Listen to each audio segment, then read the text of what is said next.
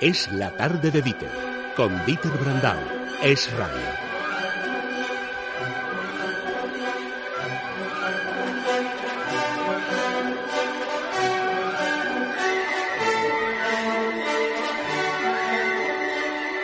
Madre mía, es que estoy empatado con el decálogo de 19 puntos de comisiones obreras, que total solo ha hecho una profesora de una facultad de educación eh, de la Universidad Complutense de Madrid, diciendo que hay que eliminar los libros de, de Neruda solo uno, luego de Javier Marías y de Pérez Reverte todos. Eh, ay, señor, me da miedo porque, claro, em, como el otro día triunfó mucho Andrés Amorós contando lo mala personas que eran algunos de los mejores genios artísticos que tenemos, digo, a ver si le vamos a dar eh, coartadas a, algunas para prohibirlos también, pero lo nuestro es aprender y aprender con gracia. Fray Josefo, buenas tardes. Buenas tardes, Dieter. Andrés Amorós, buenas tardes. Buenas tardes, Dieter. Oh. Como dice Carlos Herrera, en España hay más tontos que botellines de cerveza. Eh, sí, y además a algunos les sienta mal el tomárselos. Pero bueno, eh, vamos a hacer una cosa, Fray Josefo, hazme tú de introductor del aprendiendo de hoy y luego que se explaya Moros, que esto de recordar cómo eran algunos solo en la parte personal, porque luego de genios eran unos genios. Le gusta mucho a la gente. Comienza, Fray. Vamos allá. El arte es algo excelso. Doy gracias de que exista. Pitanza del espíritu, decíamos ayer. Pero hoy, más que del arte, hablamos del artista. Y algún artista es hijo del mismo Lucifer. Que el arte es estupendo no hay quien lo discuta, pero es más discutible la virtud de su autor. Hay artistas magníficos que son hijos de puta ser bueno no da puntos al genio creador. Neruda, por ejemplo, que abandonó a su hija y fue un estalinista de enorme frenesí. La niña hidrocefálica, anómala y canija murió sin su cariño. Los genios son así. Picasso, comunista lo mismo que el chileno, trataba a las mujeres, digamos, eh, regular, tiránico, misógino, propenso al desenfreno, como varón dejaba mucho que desear. Mencionaré a un gabacho, de cuya obra escrita no cabe duda alguna, Luis Ferdinand Céline, amigo de los nazis, notable antisemita, pero escritor ilustre, brillante y de postín. Pues eso, que hay artistas que son seres perversos, lo mismo que hay bastantes que son almas de Dios. Si quieren más detalles, termino ya mis versos y le doy la palabra al maestro Amorós.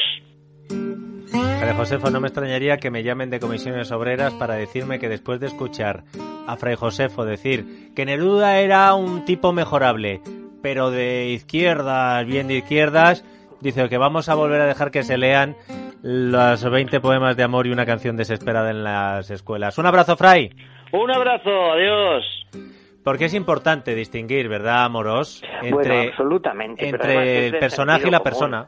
Claro, es de sentido común. Es como si dices, oye, yo quiero hacerle una estantería a hijos que lo necesitan. Bueno, y tú sea bueno, que haga bien la estantería, no te metes luego en que sea de derechas o de izquierdas o que, o que tenga una mujer o no tenga ninguna o lo que haga. Es que es, es distinto, como ya lo dice Santo Tomás, el arte pertenece a la esfera del hacer, hacer algo. Y se puede ser mala persona, en el sentido amplio de la palabra. Y fíjate, cuando digo mala persona, no hablo a las debilidades, digamos, eróticas que podamos tener, no, sino a ser malo, eso de tratar mal a sus hijos a sus amigos, hay cosas que son de mala persona. Yo creo que Neruda era mala persona, bueno, y era un poeta fantástico, con una facilidad, los 20 poemas de amor y una canción desesperada. Además que te estoy diciendo de memoria, yo no sé, pero es que lo escribe algo así como a los 20 años, y antes un libro que crepusculario, todavía algo así como con 17, y que es extraordinarísimo. ¿Y qué tiene que ver? Una cosa con la otra. Jamás prohibirías tú ni, de ni de tu peor enemigo, si está bien escrito. Pues claro, naturalmente. Mira, de los que ha mencionado el Fray, además, y eh, se puede hablar de otros muchos, pero yo hoy me he hecho una listita, he pensado que quizá hay cuatro, en fin, ilustrísimos y ejemplos clarísimos. Eh, Quevedo, Wagner, Dalí, Caravaggio y tantos otros. Y bueno, del que quieras te, te cuento alguna pues vamos a empezar, vamos a empezar por uno de los que a mí más me gusta. Eh, lo que pasa es que que me guste lo que él escribía no significa que vaya a ponerme una venda en los ojos y decir, pues es que era Góngora el culpable. ¿Quevedo era tan malo como parece? Pues yo creo que sí, tiene aspectos, en fin, mm, poco agradables como persona. Mira, como escritor es uno de los genios mayores de la literatura española y europea. Y, por ejemplo, hoy es muy frecuente decir que es un antecedente de Valle Inclán o de James Joyce, porque usaba el lenguaje absolutamente como un genio creador. Pero te voy a decir, solo hay muchos aspectos discutibles, que si era espía, que si no, la política, pero hay dos cosas muy concretas que son, eh, digamos, pues poco simpáticas, evidentemente. El antijudaísmo, absolutamente, y su visión de las mujeres. Y esto no es pelearse con un colega, ¿eh? que eso tiene más justificación. Mira, del antijudaísmo. ¿Eh? Bueno, escribió un librito que se llama La isla de los monopantos, que está incluido en La fortuna con seso y La hora de todos, del año 1650, que, bueno, es tremendo porque él tiene, fíjate, gente tan inteligente y cómo cae en esas cosas. Bueno, así es el ser humano. Él creía que había una conspiración judía para dominar el mundo y eso, pues algunos lo relacionan incluso con el famoso panfleto Los protocolos de los sabios de Sion. ¿Y qué decía de los judíos? Por ejemplo, te cito una cosita, que son ratones, enemigos de la luz, amigos de las tinieblas, inmundos, hediondos, infernal ralea, bueno, y además lo que decía es que eran hipócritas, claro, que eran hebreos disfrazados de cristianos, en fin, los cristianos nuevos. Pues eso es una pena. Lo de las mujeres ya es otra cosa un poquito más complicada, porque mira, eh, a mí Quevedo en ese terreno mm, me recuerda mucho a un escritor inglés que es fantástico, aquí no se le conoce demasiado, que es Swift, de los viajes de Gulliver. Entonces, por un lado, idealiza a la mujer absolutamente y por otro la rebaja tremendamente, pero en el terreno más fisiológico de la palabra. ¿eh? Y me vas a perdonar que no haga citas, pero ¿qué, llama, ¿qué dice Quevedo de las mujeres? Que son enemigas eternas del hombre, que son verdugos, deshonestas, mentirosas, que usan postizos.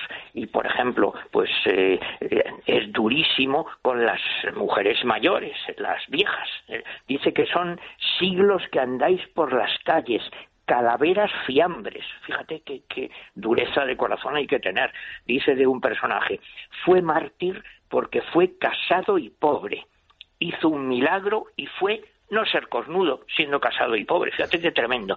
Y a la vez en cambio, puede idealizarlas al máximo. Sabes que Quevedo tiene ese soneto que por, pues probablemente eh, se ha dicho que quizás sea el más hermoso soneto de amor de la literatura castellana, ese que dice cerrar podrá mis ojos la postrera sombra que me llevará el blanco día y podrá desatar ese alma mía ora a su afán ansioso, lisonjero, mas no, bueno, y acabo que es lo fundamental. Alma a quien todo un dios prisión ha sido, venas que humor a tanto fuego han dado, medulas, y no me equivoco, ¿eh? En esa época se decía no médulas, sino medulas que han gloriosamente ardido, su cuerpo dejarán, no su cuidado, serán ceniza, mas tendrán sentido, polvo serán, más polvo enamorado.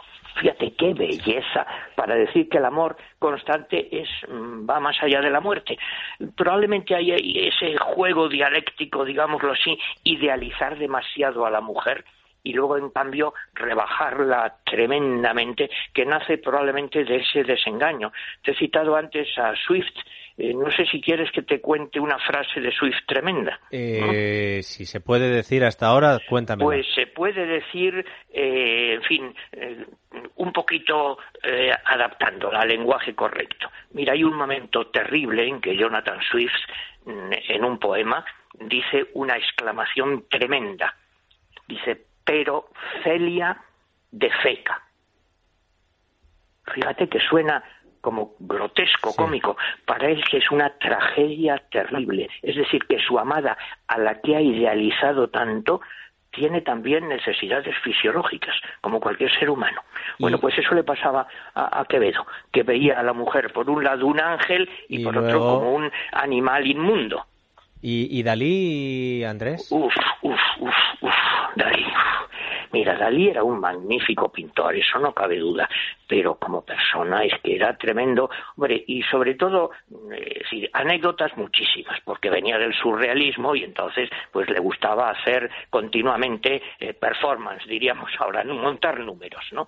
Pero es que era un genio de la autopropaganda. Bueno, decían que él trabajaba muchísimo, pero que le dedicaba al día dos horas diarias a atender a la prensa y a las relaciones públicas, fíjate, y ahora se han publicado no hace mucho un libro de su gran amigo, que era Antonio Pichot, claro que te cuenta las intimidades y de verdad, de verdad, pero yo te cuento, si quieres, una anécdota que me lo ha contado una persona que era de mi familia lejana. Yo tengo alguna familia que vivía cerca de Cadaqués y que conocía a Dalí y me contó una cosa que es, yo creo, clarísima que estaba él hablando con Dalí y Dalí era un señor encantador, educado, normal, que hablaba con voz normal, que no decía tonterías ninguna y entonces entra el, criado, le dice, señor, que están ahí los periodistas, ah, pues tráigame la tortilla.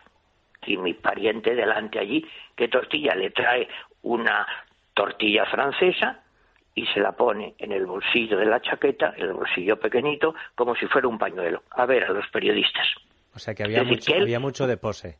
Eh, absolutamente, absolutamente. Y eso lo, lo confirma Antonio Pichot, que es que delante de los periodistas estaba montando su número. Es decir, el problema es que eso conduce a una especie de eh, insinceridad permanente, una teatralidad permanente y otra cosa que a mí tampoco me resulta, en fin, simpática, que es una afición por el dinero mm, que todos tenemos, pero llevada a un extremo. No sé si te acuerdas que André Breton, el gran poeta en fin, francés, le puso un mote a Salvador Dalí, cambiando el orden de las letras de su nombre, le llamó Ávida Dollars no Salvador Dalí, sino Ávida Dolas. Y él lo tomó como un, como un cumplido, ah, qué bien, estupendo, sí, sí, sí, yo me voy a América y allí lo que quiero es ganar dinero como sea. Y efectivamente también con su arte perdón, eh, se vendió de todas formas y hay una serie de líos jurídicos, incluso de grabados falsificados, toda una serie de historias lamentables. Luego una persona pues muy complicada, con muchos eh, complejos, eh, sexualmente era un voyeur, bueno, tenía odio, no odio, terror a los niños, fíjate, terror a los niños, que es una cosa verdaderamente extraña, ¿no? A los cisnes que le gustaban mucho les ponía eh, capeluzas rojas con una, con una eh, vela encendida. todo eso podía ser pose, pero sobre todo la insinceridad y el dinero. Y claro, un artista pues será de izquierdas o de derechas, pero hay un mandamiento, hay una ética del trabajo que yo creo que eso es fundamental en la vida. Si tú, tú, tú o yo seremos más listos, menos listos, lo haremos mejor, peor, pero respetamos modestamente nuestro trabajo, pues en la radio escribiendo una cosa. Y Dalí es que, mm, perdón, se vendía por el dinero. Oye, ¿y Wagner tienes un minuto para Wagner? Solo que eso requieren un minuto, sino muchos. Mira, Wagner ha sido uno de los genios de la música, vamos, eso no cabe duda, y sobre todo de la ópera. Él, él forjó una idea que es magnífica, la ópera como, como espectáculo total, pero como personaje, bueno, yo creo que era siniestro, el peor de todos estos. Por un lado, para que lo digas tú que este es el peor. Claro, bueno, un panfleto antisemita el judaísmo en la música, que se puede leer, que es tremendo. Pero luego, además, es que tiene teorías sobre la raza aria y el nacionalismo alemán que verdaderamente mm, las utilizó Hitler. Pues claro, cómo no, esto se discute mucho, pero es que sí. Pero aparte de eso, es que, mira, yo me acuerdo, mi amigo Fernando Argenta, que era tan simpático, decía que Wagner tenía un problema, que únicamente amaba a una persona, que era a sí mismo que es que se quería a él y todo lo demás le daba igual, era autosuficiente, no tenía el menor sentido del ridículo, tenía una confianza ilimitada en sí mismo, no pagaba a nadie nunca dinero porque como él era un genio, pues el mundo estaba obligado a darle lo que necesitaba. Y luego en el terreno erótico, bueno, unas historias como de Vaudeville, por ejemplo, pues jugó lastimosamente con el pobre Luis II, mm, coqueteando con él, que Luis II era un homosexual que se vuelve loco por él, y entonces Wagner, para conseguir su, en fin, eh, lo que él quería, que era prestigio, dinero, y también el teatro de Bayreuth, pues le escribe, yo a nadie he amado como a ti, y el otro pobre tonto Mientras tanto, en su casa tiene a una mujer, a una criada que lo adora también, a otra, está con los maridos. Bueno, no tenía escrúpulo ninguno y ya está, todo lo subordinaba a su ego. Entonces, como personaje absolutamente detestable. Y, tienes como otro... músico magnífico. Y tienes otro minuto para Caravaggio. Uf, pues mira, Caravaggio es, un pintor fantástico que ahora cada vez está más de moda porque es modernísimo. Y si van a Roma, yo les aconsejo, cerca de Piazza Navona hay una iglesia que no todo el mundo va, San Luis de los Franceses. Bueno, que es extraordinaria. Pero claro, como persona, pues mira, eh, jugando un partido de una, un deporte de la época pala corta, pues a un joven eh, lo que hizo fue mutilarle y el joven pues eh, murió. No se sabe, parece que Caravaggio era una especie de genio loco, atormentado, violento, de los malos chicos, de las broncas, golpes, insultos, bastonazos. No se sabe si era homosexual o no. Un pintor fantástico del tenebrismo, pero que también, eh, bueno, le gustaba algo que escandalizó mucho en su tiempo, pues fijarse en los detalles más chocantes, más llamativos. Por ejemplo, eh, la Virgen, pues para pintarla, la Virgen muerta, utiliza como modelo el cadáver de una prostituta con el vientre hinchado. Bueno, entonces un personaje, en fin, complicado, comprendes. Cuando eh, pone la crucifix, pinta la crucifixión de San Pedro y en primer plano lo que se ve es el gran trasero del Señor que le está crucificando. Cuando se ve la escena de San Pablo que ha caído del caballo, pues el caballo es más importante que, que San Pablo. Eh, en San Mateo se ven los pies sucios de San Mateo. Por supuesto, hay las escenas de sexualidad dudosa, cuando se ve a Cupido desnudo, no se sabe que si era o no un eh, amigo suyo checo. Bueno, era un personaje verdaderamente complicado. Y sin embargo, fíjate, los grandes, grandes críticos del siglo XX, que es un, un no sé si inglés o americano, Bernard Berenson, y un inglés y un italiano, Longhi, pues dicen que de ahí nace el arte moderno. Es absolutamente extraordinario. Ahora es esa gente que, mm, fue, eh, si lo vieras por la calle, más bien había que eh, salir corriendo, no fuera que te, o sea, que te fuera a pegar un navajazo o, algo así. Aunque su música, como decía el clásico, te dan ganas de invadir Polonia. Dice Comisiones Obreras en su decálogo de 19 puntos que hay que hablarle a los chicos de la faceta misógina de ciertos autores legitimados como hegemónicos y explicar lo que eran con las mujeres Rousseau, Kant, Nietzsche. Esto lo podremos hacer en Aprendiendo, pero casi que me conformo que en el colegio los niños primero aprendan lo importante y luego ya le decimos lo malas personas que eran algunos, porque si no, no llegaremos a eso. Amoros, un abrazo fuerte. Y que jueguen al fútbol. Y una cosa, déjame decirte que lo de la E, como para usar, para que no haya sexismo en el lenguaje, se le ocurrió a un amigo mío, que era ingeniero, y no sabía mucho de lingüística, de lingüística, y entonces dijo, pues lo hacemos todo con E. ¿Y sabes lo que le dijeron? Bueno, es que va a parecer asturiano. pues mira, ahora todes. Hasta luego, Andrés. Es la tarde de Dieter, con Dieter Brandau. Es radio.